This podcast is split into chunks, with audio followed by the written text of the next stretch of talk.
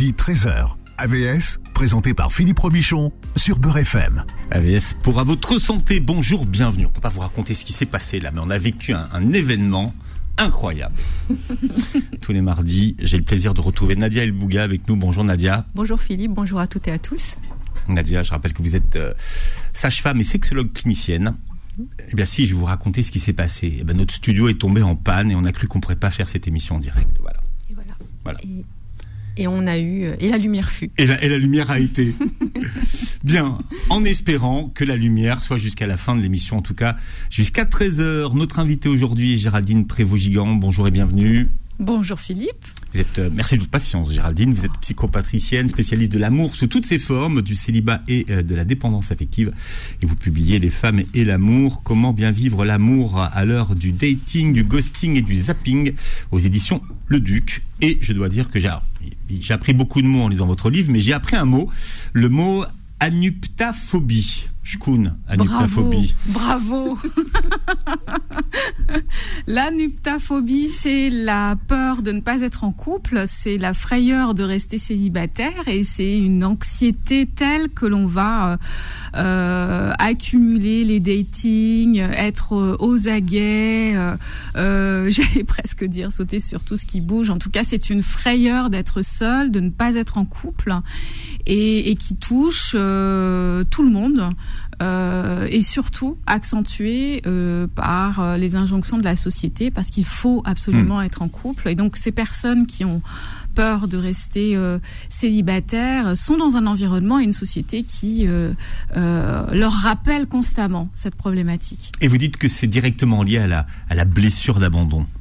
Oui. La nuptaphobie. Ça renvoie à la dépendance affective, à la blessure d'abandon et de rejet. On se sent euh, sur le bas côté, on se sent sans valeur euh, parce que euh, la norme nous signifie que si on est en couple et surtout pour les femmes, on a plus de valeur. Hum, c'est une injonction sociétale. Expliquez-vous. Absolument. Nadia, vous connaissiez la, cette pathologie, la nuptaphobie Alors je ne connaissais pas le terme, mais euh, effectivement, ce symptôme dû euh, à à, à, comment dirais-je, c'est une conséquence de, du fonctionnement sociétal, une conséquence des normes sociétales. Oui, euh, ça je le connais parce qu'effectivement, mmh. quand on, on est euh, thérapeute, euh, sexologue, enfin, en tout cas qu'on accompagne des femmes et des hommes sur ces sujets, on est amené à rencontrer, oui, des mmh. femmes et des hommes, plus de femmes d'ailleurs que d'hommes, mmh. qui sont anuptophobes. Mmh. Et, vous, vous dites symptômes et pas pathologie. Oui, parce que après, si on est puriste, c'est pas euh, pas une typologie euh, qui est répertoriée euh, dans des bouquins comme le DSM, voilà, au niveau psychopathologique. En revanche, comme le dit très justement Géraldine dans son livre, on peut rattacher la nuptaphobie à la dépendance affective et même à certaines phobies d'ailleurs. Hein. Mmh. Alors Géraldine, vous avez longtemps cru que les nouvelles technologies permettraient aux femmes de s'émanciper davantage et pourtant c'est l'inverse. Oui, j'ai même répondu à des interviews en disant ça, euh, que ça facilitait les rencontres, que ça euh, permettait aux femmes plus de, de liberté. Euh, j'ai longtemps cru à ceci jusqu'à ce que j'entende une petite musique dans mon cabinet, euh, une plainte euh, de la part de nombreuses femmes euh, d'âges différents, et j'ai commencé à, à comprendre qu'il y avait euh, dans la rencontre en ligne et euh, les, les communications euh, via nos outils de modernité, qu'il y avait une souffrance qui commençait à s'exprimer avec des, des, rapports humains tendus, une certaine violence relationnelle. Mais, mais en quoi justement cette nouvelle, euh, ces nouvelles technologies numériques accroissent-elles les inégalités hommes-femmes? Parce que vous, vous parlez quand même de chimère digitale et, et vous dites que euh, finalement on ne rencontre jamais de vraies personnes. Alors au sens physique, mais aussi au sens euh, psychologique, euh, spirituel du terme, mais des avatars. Absolument. D'ailleurs, on voit sur nos, nos, réseaux sociaux, on a la possibilité de créer nos avatars. C'est très ludique. Hein. Moi, je le fais. Euh, J'ai mon avatar euh, sur euh, les réseaux sociaux. Je peux changer d'apparence au gré de mes changements de couleur de cheveux ou, ou changer mon, mon, mes robes, etc., etc. Donc, on voit déjà que nous, nous pouvons créer une image de nous-mêmes en fonction de euh, euh, ce qui nous plaît de montrer à l'autre.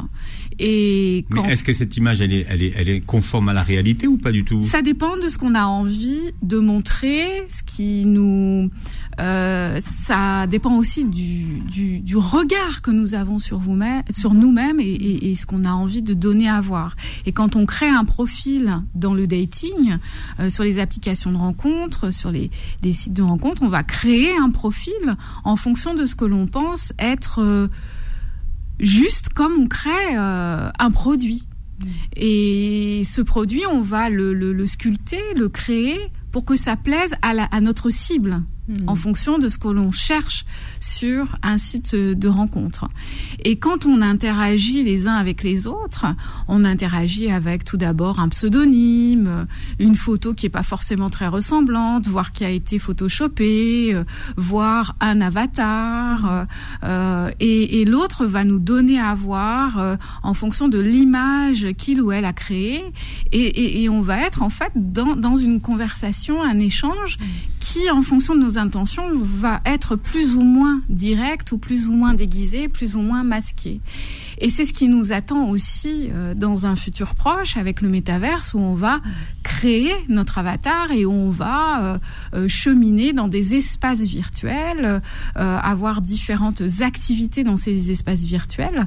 Et j'ai voulu commencer mon ouvrage avec ceci parce que je voulais alerter sur qu'est-ce qu'on fait avec ça? Jusqu'où on va aller? C'est important d'avoir conscience que c'est déjà là. On est déjà en train d'interagir avec les autres au travers d'une identité virtuelle. Elle va être plus ou moins proche de nous, mm-hmm. plus ou moins éloignée, suivant euh, notre euh, structure psychologique, mm. euh, suivant là où nous en sommes, euh, suivant nos peurs, nos névroses, etc mais tout ça est directement lié à la société dans laquelle on vit, puisque euh, finalement, ce que vous nous dites, c'est qu'il y a une espèce de cahier de conformité euh, où il faudrait cocher des cases, et en fonction de ces cases, euh, on va modeler, façonner notre avatar pour répondre en fait à la demande ou à l'offre qu'il qu y, qu y, aurait en face.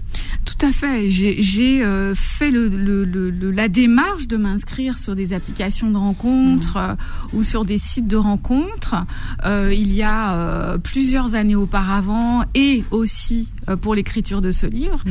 Et les années auparavant, une petite dizaine d'années auparavant mmh. et aujourd'hui, je me suis aperçue que j'avais le même ressenti. C'est-à-dire qu'il y a des cases à cocher et il y a certaines cases que euh, j'imagine qu'on ne peut pas, qu'on n'a pas envie de cocher. Euh, et il y a aussi euh, Alors quoi, par exemple? des cases qui n'existent pas. Euh, alors aujourd'hui, ça s'ouvre un peu plus par rapport aux orientations sexuelles différentes, euh, par rapport au fait que euh, on peut. Ce qui est, ce que j'ai apprécié, c'est qu'aujourd'hui, on peut dire ce que l'on cherche, mais le problème, c'est qu'on n'est pas forcément sincère avec mmh. ce que l'on cherche, c'est-à-dire du romantisme ou euh, ou de la sexualité. Et j'ai regretté qu'il n'y ait pas plus la possibilité de décrire en quoi nous sommes différents, par exemple, ce qui fait notre différence. Alors on peut le mettre dans les petites lignes en dessous de notre photo, mais euh, euh, voilà, je, trouve que c'est assez enfermant et qu'il y a euh, des informations qui sont voilà, quels sont nos hobbies. On peut avoir aussi une vie artistique qui n'est pas un hobby, par exemple, en parallèle d'une vie professionnelle. Alors oui, on va le décrire ensuite dans notre rencontre, mais voilà, il y a des aspects comme ça plus ludiques que j'aurais aimé voir présentes et surtout c'est le feeling que ça donne à certaines personnes. Si par exemple, euh, je suis une femme qui subit les injonctions, les réflexions, bah alors, t'es jeune, t'es jolie, pourquoi t'es pas en couple? Et que moi-même, je me dis, bah oui, je, n'ai, j'ai moins de valeur parce que je suis célibataire. Et que je vais sur ce site, et, ou cette application, et que je commence à remplir les fiches, et je vais me dire, ok, donc si euh, je veux être choisie, je dois me conformer en fonction des cases proposées.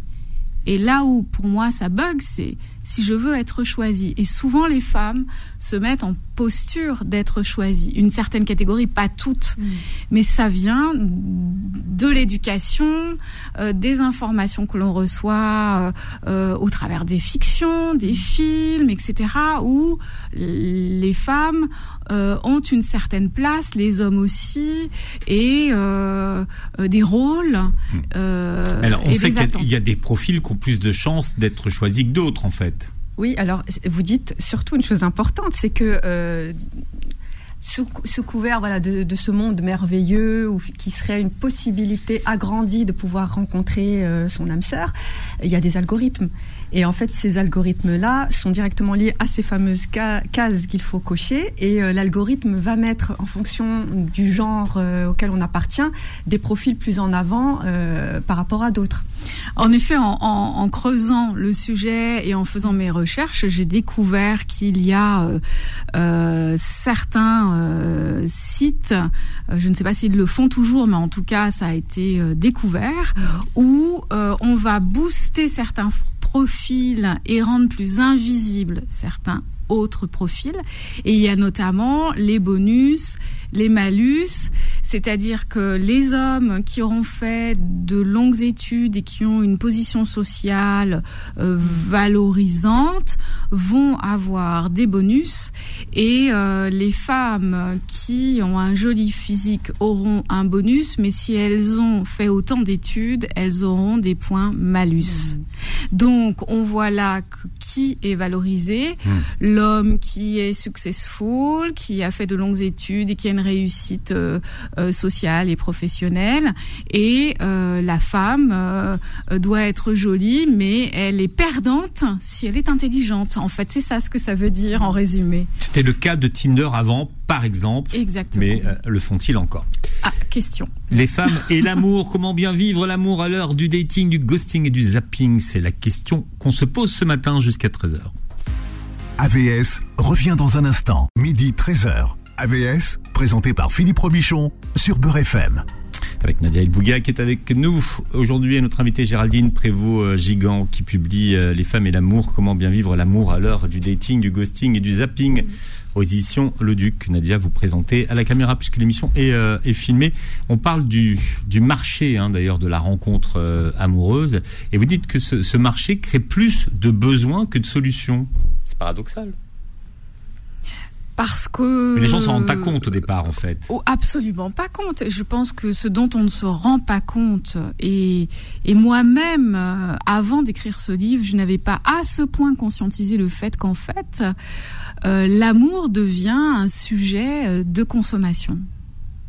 Et je trouve ça euh, terriblement triste, en fait. Et quand les, personnes s'inscrivent sur des sites de rencontres, elles, souhaitent euh, différentes choses. Hein. Les, intentions, les désirs ne sont pas tous les mêmes, mais en tout cas, ceux qui souhaitent vivre une, rencontre amoureuse ne se rendent pas compte qu'en fait, ils rentrent dans un système qui vient euh, utiliser leur désir de rencontre amoureuse à, à des fins commerciales. Parce que tout comme les réseaux sociaux, plus on reste longtemps, et, c'est d'ailleurs, ils sont d'ailleurs structurés pour créer chez nous de l'addiction. On a du mal à en sortir. On va scroller, scroller, scroller, scroller, liker, unliker, etc.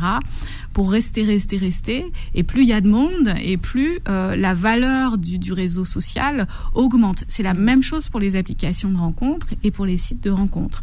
Donc en fait, on va utiliser un désir de rencontre hein, chez les individus, voire un désir d'aimer et d'être aimé. Euh, à des fins euh, mercantiles. Je trouve ça important d'en avoir conscience. Pourquoi? Pour pouvoir choisir, pour pouvoir être conscient, pour savoir où nous sommes et ne plus être euh, allez, je vais dire un mot, manipulé, mais en tout cas pour pouvoir reprendre une forme de pouvoir finalement. Euh, et, finalement, c'est pour nous tous aussi un, gros challenge, c'est-à-dire comment ne pas être dépendant de nos, nos, outils de communication, nos smartphones. C'est la même chose, mmh. euh, parce qu'on nous a pas donné le mode d'emploi. On est en train de découvrir sur le tas euh, les aspects lumineux et les aspects sombres de notre modernité. Alors justement, j'ai une question un peu plus métaphysique euh, qui, qui, est en lien avec ce que vous venez de dire. Est-ce que finalement, vous pensez, vous, en tant que femme spirituelle, euh, que l'amour existe dans son essence, puisqu'on sait qu'il y a deux systèmes qui, qui tire finalement euh, l'amour avec un grand A ou l'amour amoureux également, euh, qui est le système patriarcal et le système capitaliste. C'est ce que vous décrivez très bien tout le long de votre ouvrage. On pourrait se demander est-ce que l'amour avec un grand A dans son essence existe réellement? Finalement. Vous avez trois heures. Hein. vous, avez, vous avez trois heures. De toute façon, l'important, c'est que le mot patriarcat a été prononcé. non. Pour la ah, première fois de l'année, pour la première fois de l'année, Nadia. Je vais sortir de mon avatar. voilà. Capitalisme et patriarcat, l'année a commencé. Non, parce qu'on sait, on sait, et, euh, Géraldine l'a dit très justement euh, en première partie d'émission, lorsqu'on fait un choix, quand les algorithmes font un choix euh, en mettant en valeur les hommes qui ont plus de fric, pour parler de façon triviale, et les nanas les, les, moins cultivées, c'est parce que dans la société, le système patriarcal a construit les rencontres de ce type. C'est-à-dire que, d'ailleurs, euh, faites un micro-trottoir euh, chez certaines femmes et vous verrez que des femmes, et notamment des anciennes féministes, vous diront que dans les années 68, euh, hein, donc celles qui ont vécu la révolution sexuelle, vous diront que, eh bien, quand elles étaient bac plus 5, quand elles avaient un doctorat ou quand elles étaient diplômées, eh ben, elles faisaient les nunuches parce qu'il fallait surtout pas paraître plus intelligente mmh. auprès de ces messieurs, sinon elles étaient zérotisé. Mhm. Donc c'est une réalité. Et en fait, là, ce qui est intéressant dans ce que dans ce que nous expose Géraldine, c'est que finalement, le, Internet met en exergue ce qui existe dans euh, le, la vie réelle. Euh, donc ma question est vraiment euh, sincère. Est-ce que, même si vous y répondez à la fin du livre, est-ce que l'amour euh, existe réellement dans son essence ou ça reste perpétuellement une construction euh, euh, sociale qui dépend bah, des, des, vécus selon les genres? Euh, je, je, pense que l'amour existe, euh, oui. Euh, c'est en effet une énergie, une vibration, un ressenti que l'on peut avoir en dehors de la relation amoureuse. Mm. On peut on peut se sentir pleine d'amour dans la nature, euh, remercier la nature d'exister. on peut on peut c'est une pour moi c'est une, une, une vibration qui vient se colorer différemment. Donc l'amour amoureux existe, mais il cet amour peut être biaisé suivant nos névroses, nos blessures affectives, notre histoire et la société. Mm. Euh, et les messages que l'on reçoit sur c'est quoi être en couple avec bien entendu euh, un modèle hétéronormé mm. euh, et, et l'obligation d'être en couple. Donc en fait, c'est le, modèle que vous utilisez dans votre livre, quand même, Géraldine. Et c'est celui qui et elle, elle, hétéronormée. oui, vous expliquez. Vous, ah, je l'annonce. Oui, vous expliquez pourquoi. Elle s'adresse aux femmes cisgenres hétérosexuelles. Exactement. Mais que ça n'exclut pas les autres, c'est parce que je m'appuie sur mon observation de plusieurs décennies euh, d'accompagnement des femmes qui et cet accompagnement sur du long terme m'a permis d'entendre un discours qui change et des tendances qui se sont accentuées. Et c'est ça qui m'a donné envie d'écrire euh, ce livre. Mmh. donc euh, et pourquoi je m'adresse à elle spécifiquement? Parce que ce que j'ai entendu c'est une réelle souffrance à être dans le célibat à ne pas fonder de famille et avoir des enfants et cette souffrance euh, vient euh, obliger les personnes à s'interroger sur leur réel désir. Mm. Est-ce que et ça, c'est une vraie. Et là, on retrouve une, un questionnement métaphysique, en effet, philosophique. C'est qu'on peut tous se demander mes choix de vie, d'où ils viennent? Est-ce qu'ils viennent vraiment d'un désir profond mm. de, mon unicité, de, de, de, qui je suis, unique? Euh, dans ce monde ou est-ce que c'est le fruit de mon éducation, de mon transgénérationnel et mm. de ce que la société dit euh, de moi? Et c'est une vraie question que moi je me suis posée un jour, que je me pose régulièrement comme une sorte de chemin d'authenticité et de vérité avec moi-même et qui et qu'on devrait tous et toutes se poser. Parfois on n'a pas la réponse, mais juste de se la poser ouvre le champ sur une liberté finalement. Et d'ailleurs, vous invitez les hommes à se poser cette question-là parce qu'il y a beaucoup de confusion entre l'amour amoureux, le désir, euh, le désir au sens large, le désir sexuel. Il y a, toutes ces confusions. Et la norme. Et la norme, exactement. Mm, mm, mm. Qui font que bah, les, personnes se retrouvent un peu perdues et euh, elles ne se connaissent pas elles-mêmes avant, avant toute chose. Et elles, ont comme point de repère ce que la société nous dit, c'est-à-dire mm.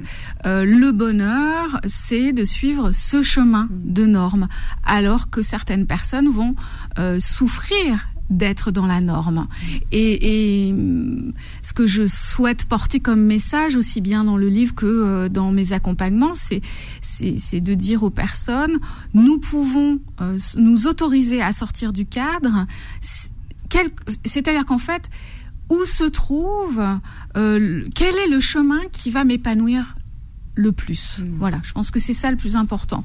Et que ce qu'on nous dit être le chemin du bonheur ne l'est pas forcément. D'ailleurs, on ne le dit plus. Euh, on nous dit, voilà, c'est ça qu'il faut faire. Et pourquoi? Hmm. Pourquoi ce chemin-là? Il va correspondre à certaines personnes et il ne va pas correspondre à certaines mm. autres personnes. Et ce qui est important, c'est pouvoir s'autoriser à sortir du cadre, mm. oser être soi-même. Pour ça, en effet, il faut s'interroger mm. sur qui suis-je, où vais-je, où cours-je, et, et, pour voir ensuite faire des choix qui nous correspondent le plus possible. Oui, faire finalement une espèce de, de ménage intérieur entre ce que l'on se trimballe euh, donc via le comme transgénérationnel, exactement comme héritage, et euh, ce que l'on construit nous-mêmes et déconstruit également euh, nous-mêmes pour se révéler en, en et se rencontrer, exactement. Donc vous ne fustigez pas Internet, mais vous dites voilà, il y a ces outils-là et il y a ces informations à avoir pour aller en connaissance de cause euh, vers la rencontre. Absolument, de, absolument. J'adore la modernité. Moi, je suis au taquet sur tout ce qui est, euh, euh, ce qui peut nous permettre de, de, de communiquer, d'abolir les frontières, de se rencontrer, euh, de d'alléger nos vies aussi de certaines contraintes. Moi, j'adore. Mm. Euh, ce que j'invite à faire, c'est et si on réfléchissait à une éthique relationnelle au travers de nos outils, parce qu'en fait, nos outils nous habituent aussi à être dans une forme de rapidité d'instantanéité. Mm. Et j'observe que moi-même et mon entourage, on, gère de moins en moins la frustration. Il mm. faut que ça aille vite, par exemple. Ça, ça m'a, ça m'a très vite euh, interpellée. Je me suis dit, tiens, euh, ma façon de gérer la frustration n'est pas la même. Pourquoi? En fait, euh, dès que j'ai besoin d'un truc, je prends mon smartphone, il y a des applications pour ça, clic, clic, clac. En trois clics, j'ai ce que je cherche, ce que je veux et quel impact ça a sur mon mode de fonctionnement ensuite dans la vie, la vraie vie? Alors on est toujours dans la vraie vie, mais voilà, mm. sur, dans le non virtuel. Je pense que notre modernité, euh, si on n'y prend pas garde, va modifier et modifie déjà notre relation aux autres. Euh, je parle beaucoup aussi, par exemple, de la relation à l'objet qu'on peut avoir. Mm. On, prend, on jette euh, assez facilement. on interrompt une conversation assez rapidement parce que nos, nos outils techniques nous le permettent. et donc, à nous, en fait, d'être conscients de cela et, et de de prendre soin des autres aussi euh, et de réfléchir euh, avec cette modernité.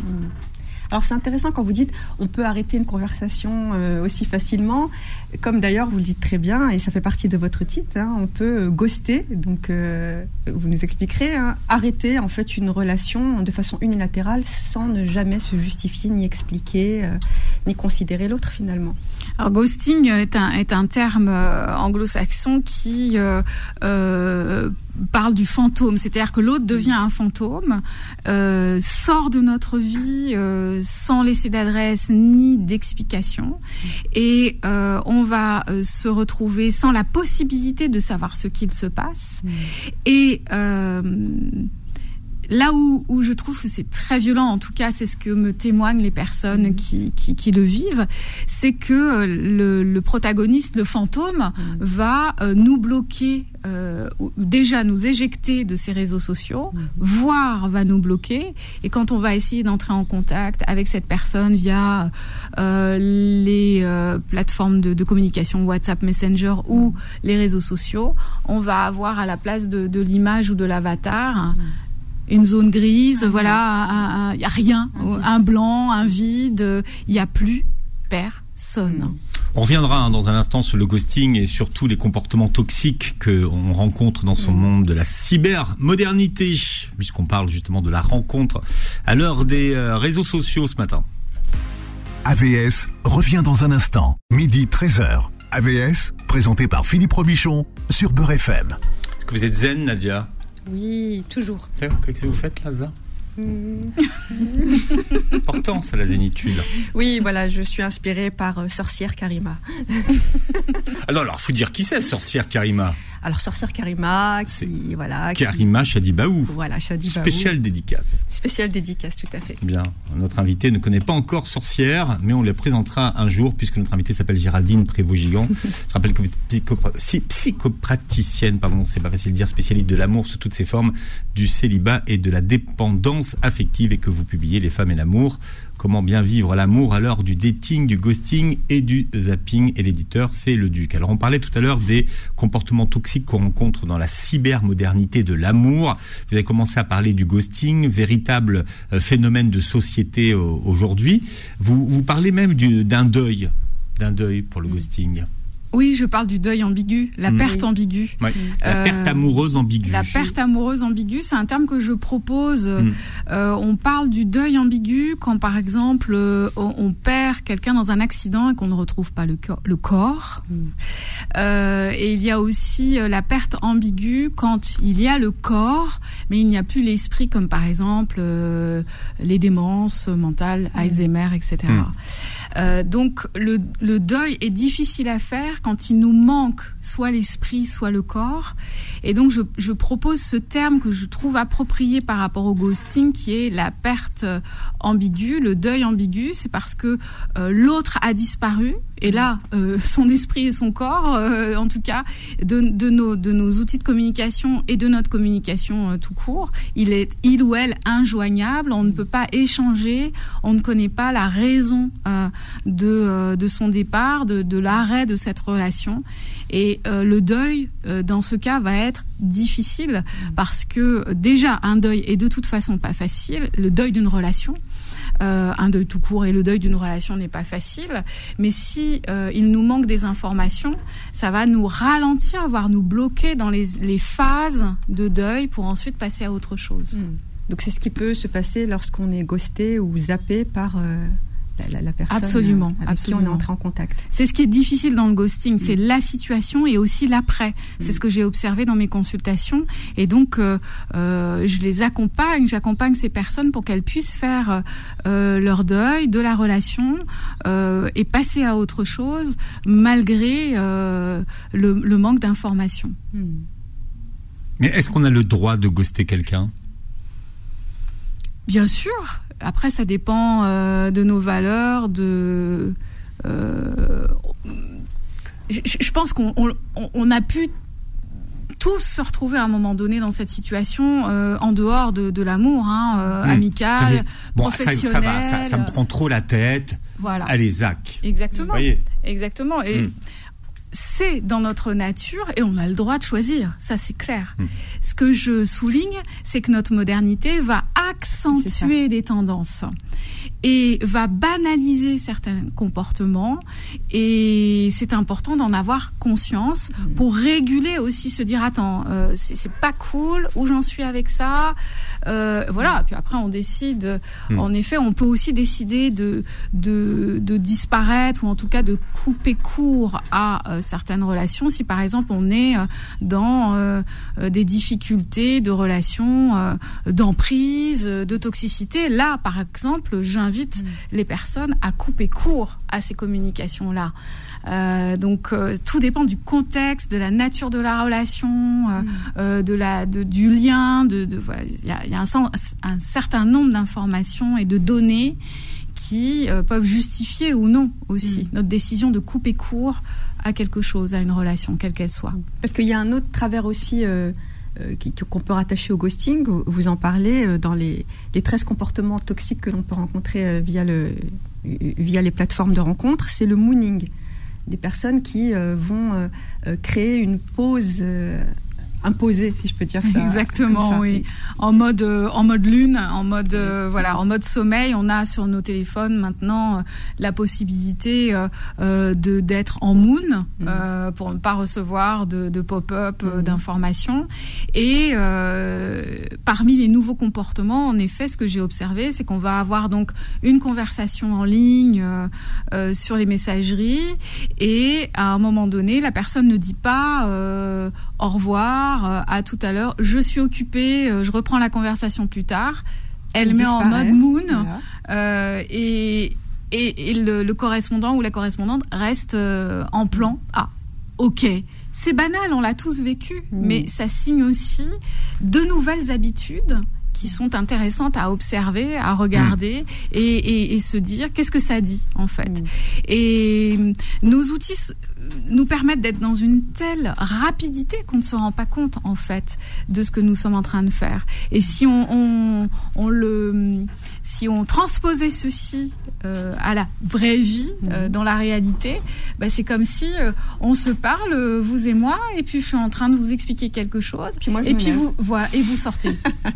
oui on, le ferait difficilement dans la vraie vie, à moins d'être vraiment dérangé ou, ou, asocial aussi.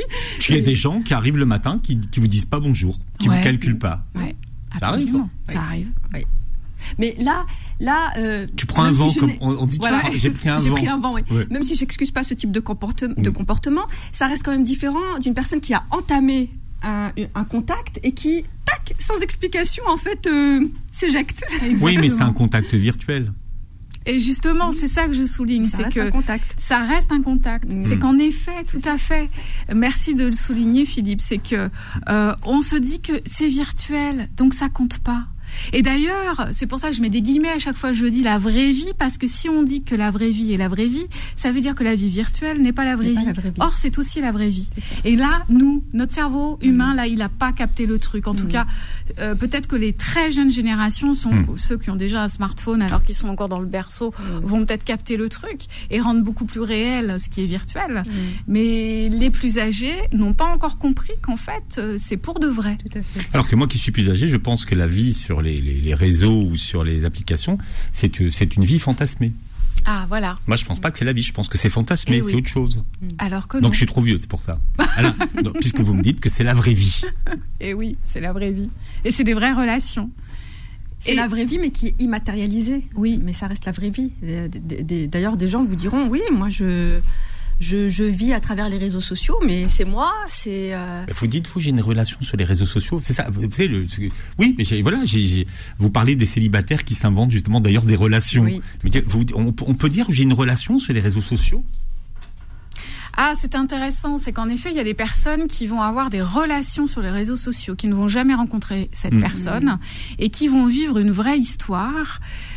Mais là, euh, ce sont des personnes qui souvent vont projeter, sublimer la relation, se raconter des histoires, rendre réel un fantasme. Donc en effet, ça c'est aussi un des écueils du virtuel, hmm. c'est que euh, ça, ça, ça laisse toute la place à la sublimation. C'est pour ça que j'invite les personnes qui se rencontrent en ligne à se rencontrer euh, dès que possible. C'est quoi le bon moment Bon, assez vite. Prendre un verre. Non, mais quand vous dites vite, il faut pas que ça s'éternise plus de combien de temps? Euh, Plusieurs jours. Moi, je dis que hmm. si ça ça colle bien, si ça match, si ça match, euh, si on a envie de se rencontrer, d'en savoir plus, bah, hmm. on prend un verre et puis on voit. Ça sert à rien de passer quatre heures au téléphone ensemble si on s'est pas vu. Là, ça va entretenir la sublimation, c'est-à-dire que euh, si je suis dans, euh, je rêve de rencontrer euh, la bonne personne et, et, que en effet la conversation téléphonique ou le chat dure, dure, dure, je vais projeter à fond tous tout, mes rêves euh, et je ne vais pas rencontrer l'autre réellement. Là, on retrouve la notion d'avatar en fait. Euh, hmm. L'autre donne à voir et il donne à voir euh, le meilleur parce que on, est là pour séduire, hmm. pour se plaire. et dans la rencontre, dans le réel, on va y avoir aussi plein d'informations qu'on hmm. va capter dans le non-verbal. voilà, on capte énormément d'informations sans en avoir conscience. Et, c'est là où je, trouve qu'il y a un pont euh, qui, peut se faire avec euh, ce qu'on a déjà traité comme sujet, hein, la fictosexualité et la fictoaffectivité, où on trouvait. Euh, Alors, faut rappeler à tout le monde, hein, Nadia, parce qu'on a oublié. Oui, oui, oui. C'était il y a longtemps. C'est voilà, l'attachement sexuel et amoureux à des, personnes fictives, en fait, hein, des personnages, des mangas, des stars, des, voilà. Mhm. et finalement, à l'époque, quand on, on, faisait partie des premiers à avoir traité ce sujet-là, on nous prenait vraiment pour des extraterrestres disant mais ça n'existe pas, ça n'existera pas, vous êtes vraiment euh, Messi en ah, fait. Hein. quand on quand on lit Géraldine, on se dit mais en fait oui, il y a le lien. Euh, qui, risque de se faire directement parce que, comme vous le dites, vous dites très justement, aimer euh, finalement ou sublimer une représentation qu'on a fait de l'autre, c'est de la ficto-affectivité finalement. On aime ce que l'on projette chez l'autre, mais aime-t-on réellement l'autre pour ce qu'il est? Puisqu'on ne sait pas qui il est au final. Et, et, ça me fait penser aussi à, à, ce que ça peut alimenter comme tendance psychique, euh, parce que là, on est dans un irréel, dans quelque chose d'évanescent, et chez des personnalités qui vont être fragiles, ça peut venir euh, alimenter. Euh, euh euh, voilà, euh, je pense à, à, au partenaire d'une de mes patientes qui avait fait euh, une forme de d'auto-hypnose et avait rencontré une femme qu'il pensait être une femme rencontrée dans d'autres vies et il, disait à ma patiente qu'il ne pouvait pas l'aimer elle parce que il était dans une relation d'amour fort et intense avec cet être hors du temps. Donc là, on mm. retrouve en fait. Hein, mm. on n'est pas dans le virtuel, on est dans l'imaginaire. Mm. Ou peut-être dans un autre temps, pourquoi pas, mais en tout cas, ce qui est important, c'est de se rappeler que nous sommes dans cette vie mm. euh, et que nous avons des expériences à faire mm. avec des êtres euh, qui sont dans des corps tangibles et palpables. voilà, et palpables. Et d'ailleurs, palpables, ça peut être très sympa aussi. Hein. Ah, moi, j'ai une question pour toutes celles et tous ceux qui nous écoutent. Est-ce que euh, rencontrer des gens sur des plateformes de rencontres sans passer à l'acte, c'est tromper si on est en couple Alors c'est ce que vous appelez le rutching, je crois. Le negging, non? Ah, le, negging, c'est autre chose. Mais est-ce que c'est trompé? En tout cas, ça dit quelque chose de là où nous en sommes dans notre relation. Si on éprouve le besoin de séduire euh, de, façon euh, réelle ou virtuelle, mais le virtuel, on rejoint la notion. Non, mais sans virtuel, sans passer à l'acte, il n'y a pas de rencontre, il n'y a rien. Juste comme ça, je suis Alors, on peut, on peut avoir besoin. Voilà, je suis inscrit. Juste et je fais rien. Je suis inscrit sur une appli de rencontre. Ouais. bah ça dit quelque chose. Hein. Alors ça dit quoi? À chacun de se poser la question. Voilà. Ça, peut rentrer dans, ce que vous appelez le watching, c'est-à-dire cette aussi envie de collectionner pour se narcissiser. Absolument. Et, pour se euh, se rassurer. Se rassurer de ce que je plais encore. Est-ce que finalement euh, j'ai je suis encore euh, euh bankable oui. dans le milieu comment de l'amour? Bankable. Bankable dans de l'amour. Votre mot là. Le watching. Ah, c'est le braconnage. Oui, c'est voilà, c'est ça. Collectionner les, les, les crushs. Euh, euh, mais ça, dans, dans la vraie vie, pour reprendre l'expression. En tout cas, dans le non virtuel, il y a des personnes qui sont des personnes très séductrices parce qu'elles ont un besoin constant mm. de se rassurer. Il y a une faille narcissique, c'est-à-dire une faille d'estime de soi, mm. qui est un puissant fond. Et là, ça mérite d'être regardé parce que ça peut entraîner certains quiproquos ou, ou euh, des modes relationnels qui ne sont pas forcément très positifs. Bien, votre livre s'appelle Les femmes et l'amour. Comment bien vivre à l'amour à l'heure du dating, euh, euh, du ghosting et du zapping aux éditions Le Duc. Alors vous réécouterez l'émission en podcast sur beurrefm.net et sur les plateformes qui reprennent l'émission. Vous verrez la vidéo sur notre chaîne YouTube. Merci à toutes les deux d'avoir été avec nous. Merci à vous. Nadia à mardi et passez une très belle journée santé sur Beurre FM. Retrouvez AVS tous les jours de midi à 13h et en podcast sur beurrefm.net et l'appli Beurre FM.